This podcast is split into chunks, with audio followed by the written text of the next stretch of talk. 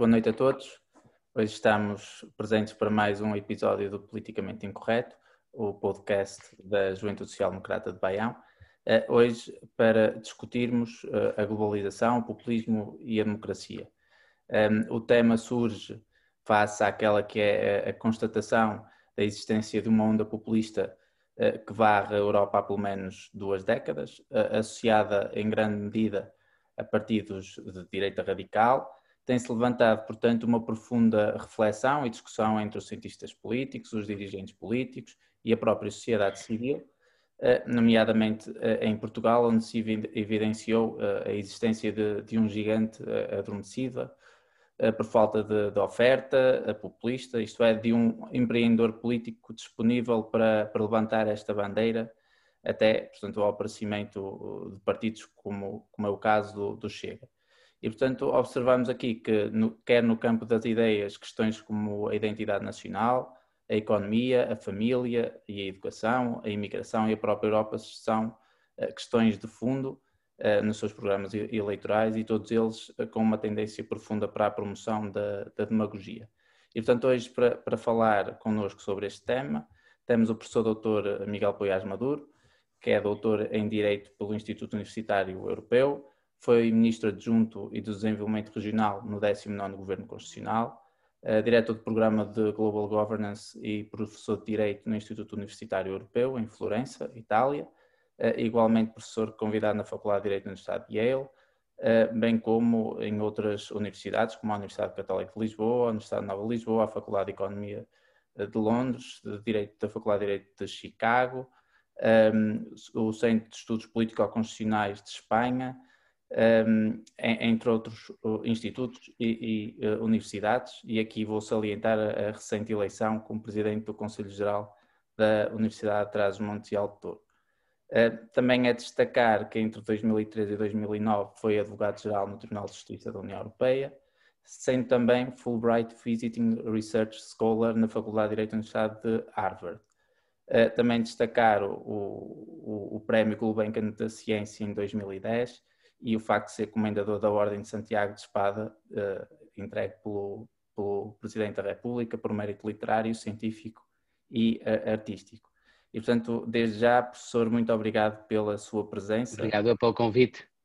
É uma honra para nós poder contar consigo a, a discutir este tema que, que, nos diz tanto e que é tão importante um, ehm, para nós, enquanto jovens, mas também para a sociedade em geral. E a primeira pergunta que eu lhe colocava eh, nesta discussão do populismo que, que, tem marcado, portanto, sem dúvida, a agenda uh, política. E aqui também citando já o professor num artigo de opinião uh, seu a 30 de junho de 2018, em que referia que era a palavra do momento. Só que, no entanto, esta palavra populismo tem, tem, tem sido utilizada de uma forma generalizada e, e tende a encaminhar-nos para um, um, um, total desconhecimento do significado etimológico do, do, da própria palavra e do, do, próprio termo. Portanto, eu perguntava o que é que afinal é isto do, populismo. Um, tecnicamente falando, ou seja, do ponto de vista científico, a descrição que podemos fazer mais consensual, ou a definição mais consensual que se pode fazer de populismo, uh, uh, assenta basicamente uh, em dois fatores fundamentais, ou dois elementos fundamentais.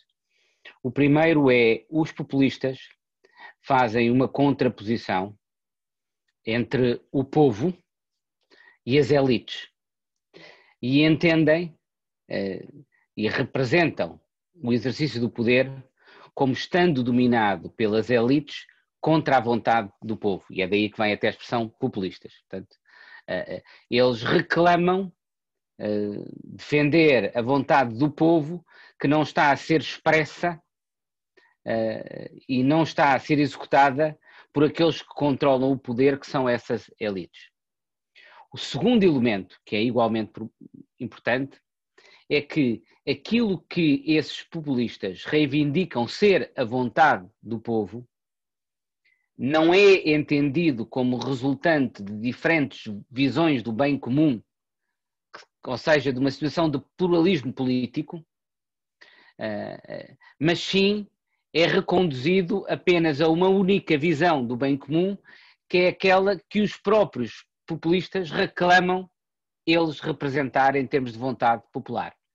Ou seja, a vontade popular eh, é, do ponto de vista dos populistas, dada por conhecida por eles e não entendida como resultando de um pluralismo político em que diferentes visões daquilo que deve ser a, a, o, o, o, bem comum, uh, no fundo, se confrontam, se arbitram e se decidem através de processos de competição eleitoral.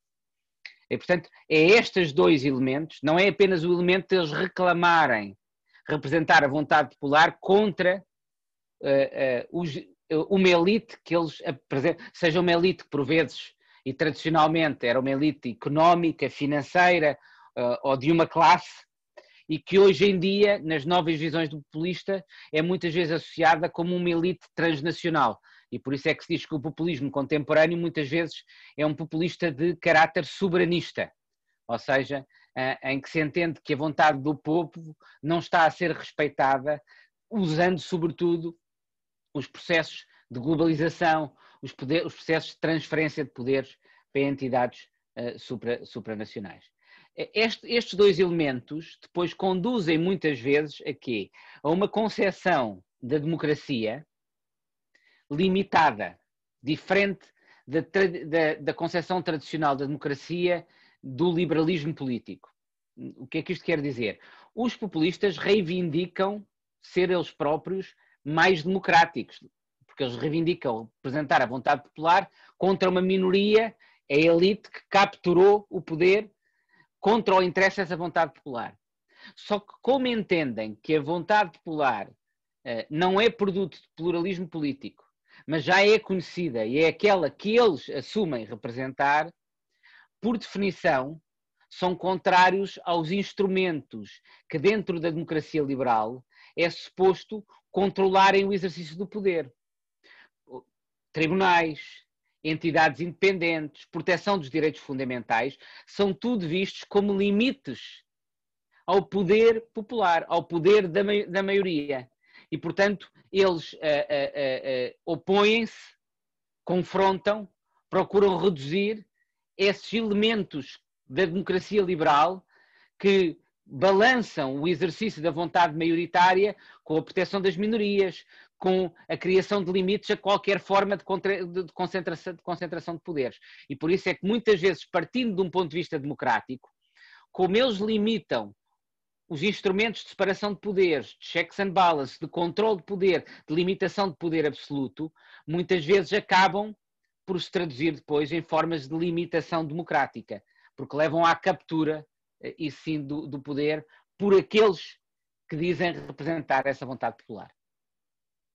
Uh, e, professor, uh, e, e, aqui, aqui chegados, uh, se nós olharmos para uma, fizermos uma pequena análise histórica, conseguimos alcançar uma percepção de que este discurso político e populista assume maior atratividade, tendo em conta o, o momento histórico, cultural, social e, e até económico que a sociedade vive. E, portanto, eu pergunto-lhe se o rápido processo de transformação social que temos vivido que é resultado do, da, da, revolução tecnológica, da extinção da, das fronteiras físicas e, e do aparecimento da, da, chamada aldeia global, se de alguma forma o populismo, é? e portanto o enraizar do populismo na, na sociedade, tem beneficiado com estas transformações. Esse processo, quer o processo de transformação tecnológica, a inovação que traz, a eficiência que traz, a democratização que traz, até no acesso a imensos bens, serviços, a informação, é extraordinariamente positivo. Né? Portanto, quer essa transformação tecnológica, quer o processo de globalização, que é em parte independente dessa transformação tecnológica, mas é, em outra parte também em grande medida produto dessa transformação tecnológica e amplificado pela transformação tecnológica, trouxeram imensa prosperidade ao mundo. Ah, mas também trouxeram desafios. Uh, uh, e há duas causas que são as causas que normalmente se atribuem como aquelas que estão por detrás do crescimento dos partidos e dos movimentos populistas, quer de direita, quer de esquerda. Nós falamos muito em Portugal uh, do Chega enquanto populismo de direita, mas nós também temos um partido que, academicamente, mesmo internacionalmente, já foi classificado como de populismo de esquerda em Portugal. Diferente daquele do, do Chega, não estou a comparar os dois, não estou a dizer que são iguais, mas que é um partido com um caráter populista, de acordo com as definições académicas de populismo, que é o Bloco de Esquerda. Tal como na Europa são classicamente considerados como casos de populismo o Siriza ou, ou, ou Podemos por exemplo. E quer esse populismo de esquerda, quer o populismo de direita, são associados com duas causas mais uma o populismo de esquerda, mais outra o populismo de direita. Uma causa que é económica, o outro que é uma causa de tipo identitária. E ambas essas causas, já vou dizer quais são, podem relacionar-se com esses processos de transformação, com o impacto desses processos de, de transformação tecnológica e de, e de, globalização. Quais são essas causas? Uma é, é económica. Eh, nós temos assistido a uma prosperidade enorme ao longo das últimas uh, décadas. Um, e temos a, a, a assistido também a uma diminuição de certas dimensões de desigualdade. Por exemplo, a nível global, uh, nós tivemos uma diminuição de desigualdade, a China, porque a China, por exemplo, retirou imensas pessoas de pobreza e, portanto, está hoje muito mais próxima uh, da nossa, dos nossos níveis de desenvolvimento. Mas dentro dos Estados, e sobretudo dentro dos Estados da Europa Ocidental, por exemplo, havia dados relativamente recentes em 20 dos 27 Estados da, Europa, eh, da União Europeia, eh, houve um agravamento da desigualdade. Em vez de haver uma redução de desigualdade, assistimos a, a, agravamentos de, de, de desigualdade. E, portanto, parte da explicação para o crescimento dos populismos pode ser essa insatisfação e esse agravamento da desigualdade, que tem muito a ver com questões tecnológicas, porque, por exemplo, a nova tecnologia é uma tecnologia que concentra muito mais a riqueza, porque ela é a riqueza que tem a ver com a propriedade intelectual. Uh, uh, uh, um, os iPhones são quase todos produzidos na Ásia, na China, no Sudoeste Asiático. Mas 95% da riqueza de um iPhone fica nos Estados Unidos da América, porque não tem a ver com o custo de produção, mas tem a ver com a propriedade intelectual sobre o que ali está. Ora, quando o custo de um produto dependia muito mais do seu custo de produção, automaticamente a riqueza, o valor económico do produto era muito mais distribuído ao longo de toda a cadeia de valor da produção desse bem do que, do que é hoje. Uh, uh, isto não significa que nós sejamos mais pobres do que estávamos no passado, não é? Mas há um agravamento de desigualdade. Eu, eu costumo dizer que, eh, da mesma forma que a esquerda cometeu um erro muito grande no passado, que foi achar que se, eh, se, podia exercer a função distributiva sem isso ter impacto no crescimento económico e na própria riqueza que é suposto ser distribuída, eh, boa parte da direita tende a fazer um erro simétrico eh, de achar que a partir do momento em que todos estejam melhores, os graus de desigualdade não são irrelevantes. Não é, não é verdade. As pessoas têm uma noção de justiça relativa e quando acham que há um, dois terços um, um, um 2% da, da sociedade que está a ganhar muito mais, isso é chocante e isso leva muitas pessoas a uma ideia de revolta. Há, uma ideia de que esses estão a retirar benefícios da organização económica, política e social à custa dos outros, e é isso que depois os populistas exploram, por exemplo. O segundo fator que explica o crescimento dos populistas é, é de ordem identitária. Tem muito a ver com os processos de globalização, tem muito a ver com o crescimento uh, uh, uh, de comunidades políticas multiculturais, com o aumento da imigração e com a rejeição dessa imigração em alguns países, sobretudo porque contexto, em qualquer contexto de crise é muito fácil desenvolver o, o, o argumento de que estes estrangeiros estão a tirar riqueza uh, aos nossos. Uh, uh, quando na realidade nós sabemos, e, quase, e praticamente todos os estudos económicos demonstram, que a imigração é exatamente o contrário. A imigração normalmente traz mais crescimento económico e mais, a imigração é fundamental, por exemplo, para os Estados europeus, atendendo ao déficit demográfico que nós temos e aos problemas demográficos que temos. Para nós conseguirmos, por muito que nós consigamos, e temos de, conseguir, aumentar e inverter o, o, os problemas de natalidade que temos, eh, nós não vamos conseguir fazê-lo de forma suficiente para resolver os problemas do nosso sistema de segurança social. E, portanto, parte da resposta que nós temos de dar para conseguir ter pensões no futuro, para resolver o problema da nossa segurança social, passa por acolher mais estrangeiros jovens, por, que vão trabalhar e tragam mais pessoas uh, em idade uh, ativa para poderem pagar as, as pensões daqueles uh, que estão que já não estão a, a, a trabalhar. Mas infelizmente isto não é fácil de explicar e os populistas exploram muito o tema da imigração. Estes são os dois grandes, as duas grandes causas que estão por trás do crescimento dos partidos populistas variam um pouco. O populismo de esquerda explora, sobretudo, a dimensão económica. O populismo de direita é um populismo, sobretudo, com uma componente muito forte xenófoba. É, e, aqui a, verdade, como o professor referia e bem, eh, estes partidos, sejam da esquerda à direita, portanto, eles cresceram no meio deste descontentamento popular um, com os denominados partidos do, do arco da governação e vieram a, a explorar estas fragilidades um, e, e, muitos deles promovendo aquele discurso do ódio dos bons contra os maus, entre os desiludidos e, o, e os revoltados.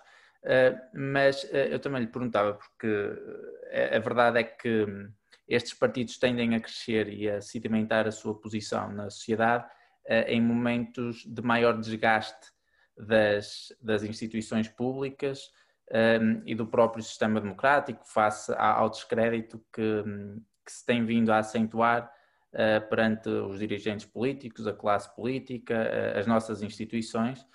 Uh, e eu perguntava-lhe se isto também, em virtude de, de, de, de, casos no passado relacionados com corrupção, com conluios, eh, e eu perguntava se a atual situação pandémica pode de alguma forma ter vindo a agravar este descrédito que existe um, ehm, no próprio Estado e, portanto, dessa forma ter como consequência um, um também fortalecer deste tipo de partidos.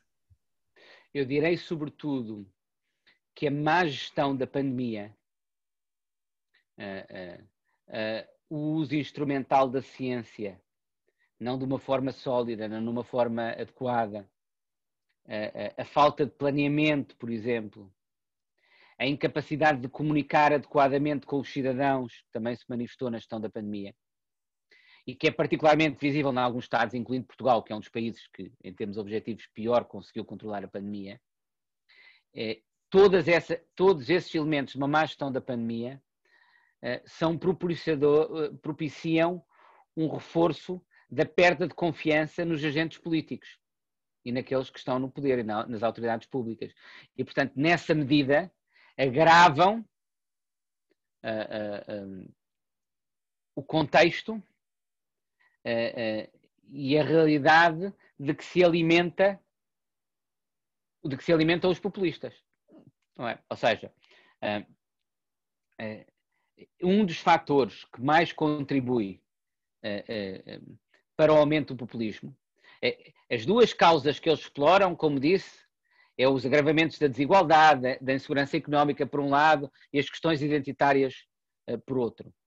Mas eles conseguem explorá-las porque associam isso a uma narrativa do sistema político em que apresentam, apresentam o sistema político e aqueles que dominam esse sistema político como já não representando verdadeiramente o povo.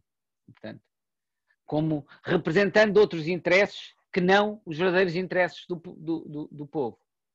Um, e, portanto, isso parte precisamente dessa perda de confiança que a grande parte dos cidadãos tem nos agentes políticos. Uh, uh, na medida em que uma, a má gestão da pandemia, a forma como a pandemia tem sido gerida, agrava a desconfiança nas autoridades públicas, nos agentes políticos, está a alimentar as condições que promovem os populistas. Uh, isso eu não tenho dúvidas. E, portanto, isso significa que, do meu ponto de vista, uma boa gestão da pandemia teria sido fundamental como resposta ao. Não era a única circunstância, mas como parte da resposta ao populismo. Outra passaria também, necessariamente, por uma reforma do sistema político que propicia às pessoas regressarem a ter confiança nos agentes políticos, incluindo uma reforma dos próprios partidos políticos. Uh, e em terceiro lugar, uh, um, parece-me fundamental que os partidos políticos demonstrem, por um lado, capacidade de responder a essas causas de fundo, a, a, as razões económicas e mesmo a insegurança identitária, sem o fazerem cedendo aos argumentos dos próprios populistas, incorporando alguns dos argumentos dos próprios populistas. Esse é um grande erro uh, e que mais já está demonstrado no passado, que quando os partidos moderados tentaram combater os partidos populistas, adotando parte da sua agenda, parte da sua mensagem política, uh, uh, eles não, não conseguiram eliminar esses partidos populistas, não tiveram impacto nenhum na redução da importância desses partidos populistas. Pelo contrário, porque, em primeiro lugar, valorizam esses temas e ninguém é tão bom como, aquele, como aqueles, os originais, é? Eh, e em segundo lugar, ao legitimarem esses temas, ao legitimarem essas ideias, eh, conduzem mais pessoas a sentirem-se confortáveis apoiando esses partidos populistas. O professor referiu uma questão que eu, que eu já lhe ia fazer um, relativamente à, à, necessidade de reformar o sistema político. Um, a verdade é que hoje em dia em Portugal nós assistimos a, a profundas assimetrias territoriais uh, e também isto se faz refletir na própria uh, representação que os cidadãos sentem ter das suas regiões, dos seus municípios, nos órgãos de decisão política. Um, e isto também leva a que se venham uh, progressivamente a afastar um, da própria classe política e das próprias instituições. Uh, o que de alguma forma, se, então, se nós olharmos para, para aquela, e é um dado interessante, porque se olharmos para, para os resultados das últimas presidenciais, conseguimos perceber que uh, os locais onde, por exemplo, o André Ventura consegue ter uma votação mais forte do que a, a, a doutora Ana Gomes, se reflete sobretudo naquelas regiões onde existiu menos investimento público. E portanto eu pergunto-lhe se um, uma reforma do sistema eleitoral e do sistema político, porque aqui também reformando os partidos, poderá ser uma das, das grandes armas que nós poderemos encontrar para, para combater o populismo e a, e a emergência destes partidos no, no, no país e, e na Europa? Sim, Primeiro, é essa, essa hum, correlação feita entre menos investimento e, e, e, uma presença mais forte do Chega e do, do Dr. André, eh, André Ventura, um, com, no fundo confirma a tese que eu dizia antes, de, porque essas regiões onde há menos investimento público são também as regiões uh, uh, mais pobres e as regiões frequentemente com mais desigual, desigualdade. E, portanto, confirma que isso é uma das causas da alimentação dos populistas. Eh, ehm, a reforma do sistema político, será que a reforma do sistema político, no fundo é o que me está a perguntar, pode, surgir, pode servir para reforçar a representatividade dessas regiões? Depende de como, como forem feitos os círculos eleitorais, não é? Eh, eh, porque se eles forem muito proporcionais, não deixará de haver menor representação dessas regiões que frequentemente são aquelas menos populadas. Não é? Eh, mas não há dúvida que, por exemplo, se nós tivermos, eh, eh, eu acho que esse é um bom argumento para, quando se discute uma maior proximidade dos deputados e se discute fazer isso ou através de voto preferencial, mantendo os atuais círculos, por exemplo, mas fazendo voto preferencial, ou através de círculos uninominais, é? Eh, eh, eh, se nós fizermos voto preferencial, provavelmente dentro dos. continuarão a ser as zonas populadas que, pelo contrário, sairão ainda mais reforçadas dessa representatividade. Porque aí os que são conhecidos nas zonas mais populadas tenderão a ser mais votantes.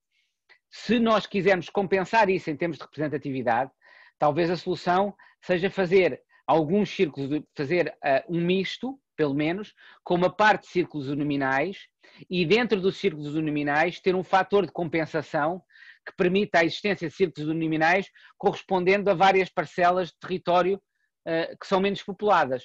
E, e, e, nesse caso, esses deputados terão muito mais interesse e uma posição muito mais forte e muito mais autónoma no Parlamento de defesa desses interesses uh, uh, dos territórios menos, menos populados, portanto, dos territórios de mais baixa densidade, como se diz normalmente. Mas num Parlamento que tende, que tende, a ser cada vez mais fragmentado, isso pode consubstanciar um peso relativo muito substancial. E, portanto, acho que essa é uma das formas interessantes de aumentar a representatividade dos territórios que, num, que, tendo menos população, num contexto de um sistema eleitoral proporcional, naturalmente tendem a ser menos representados e a não ter suficiente voz. E isso é que explica o desvio do investimento para os territórios com mais população.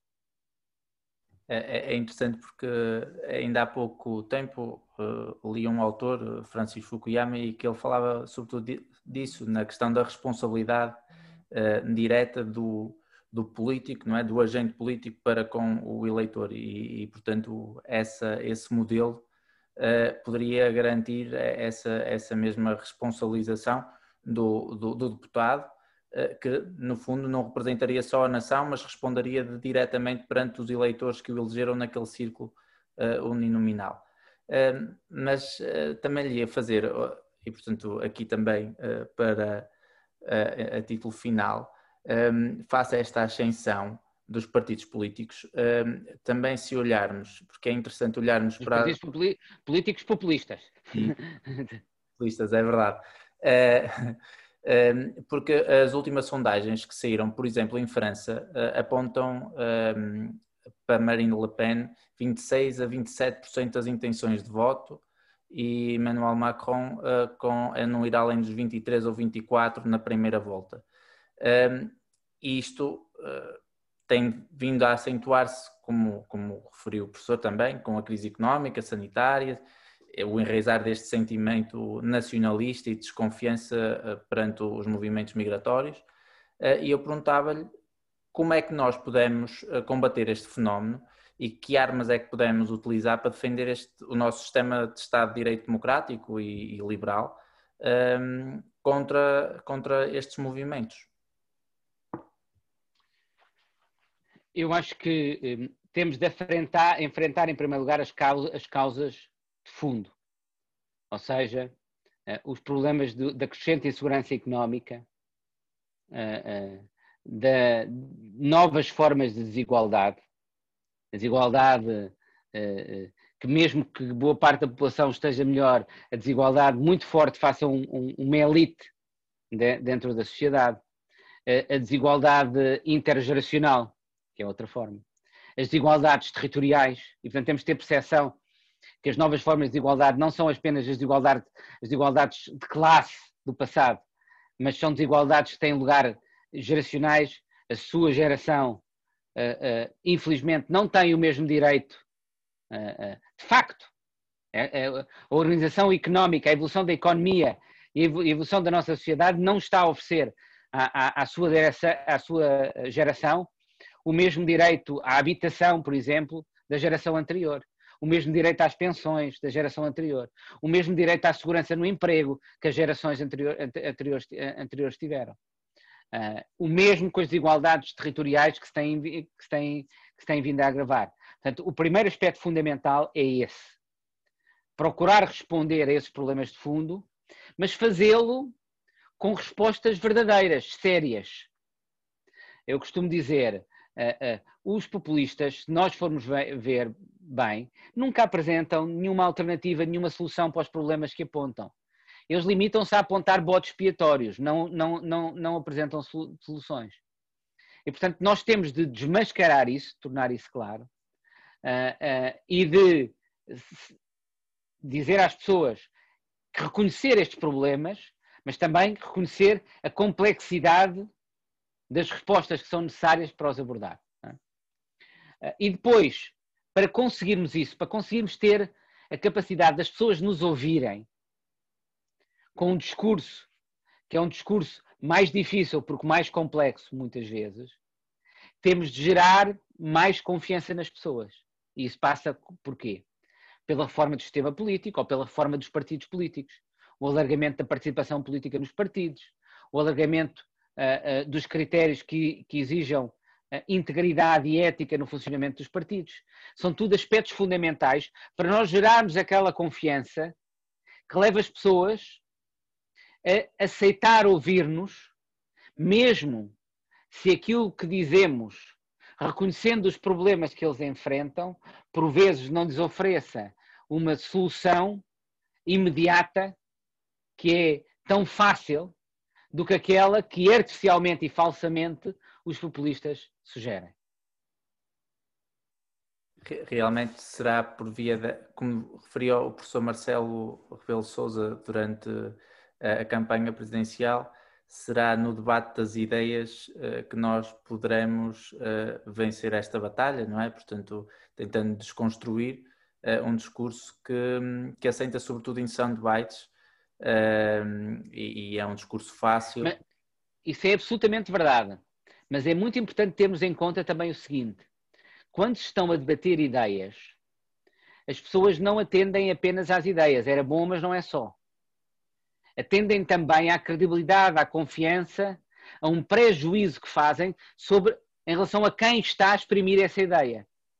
E por isso é que eu digo que é muito importante que os partidos tradicionais sejam capazes de voltar a gerar essa confiança das pessoas nos seus agentes, nos seus líderes.